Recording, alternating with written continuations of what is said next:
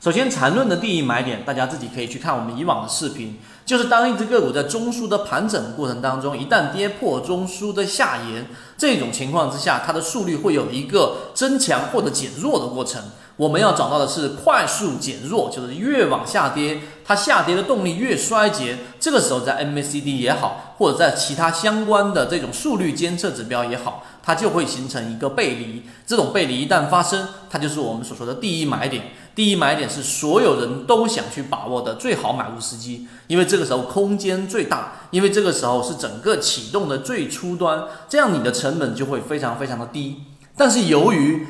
缠论它的复杂性，第一买点其实很难去把握到，尤其是刚才我说的速率减弱这个过程，它的第一波反弹到底上不上第一中枢，这里面有很多复杂的条件。于是我们就做了一个补充条件，就是当下环境之下最适合的无风险套利模型。无风险套利模型，首先它要有一个大环境，大盘流动资金跟不上，出现了大盘 S 点趋势明显减弱，所以这个市场已经出现了我们所说的恐慌盘，出现了超跌，跌破了熊线以下百分之七的这一种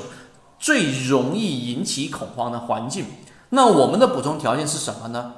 在这一个下跌的 V 字形的右侧。刚才我说，左侧你去监测的左侧末端的速率减弱，这个过程的监测实际上是很有难度的。右侧这一波反弹又带有很多的不确定性，那么我们用什么补充条件来让这个不确定性往确定性去靠拢呢？就是刚才我们所说的补充条件，就是在最左侧这一波下跌过程。我们所提示到的这个风险下跌过程当中，到底哪些个股出现了我们说急剧的恐慌盘？这个时候运用到的就是大底或者是绝对底，因为在右侧不确定性，所以我们在左侧找到出现大底或者绝对底的个股，它往往会出现比较快速的反弹。在这个位置上，我们要提出一个呃提醒。并不是所有的这种反弹力度比较强的这种个股，它就一定是大底或者绝对底，它小底也有反弹，可能三个板、四个板的啊，中底它可能也有比较连续性上涨的。但是我们所提到的是，你要让不确定性往确定性靠拢，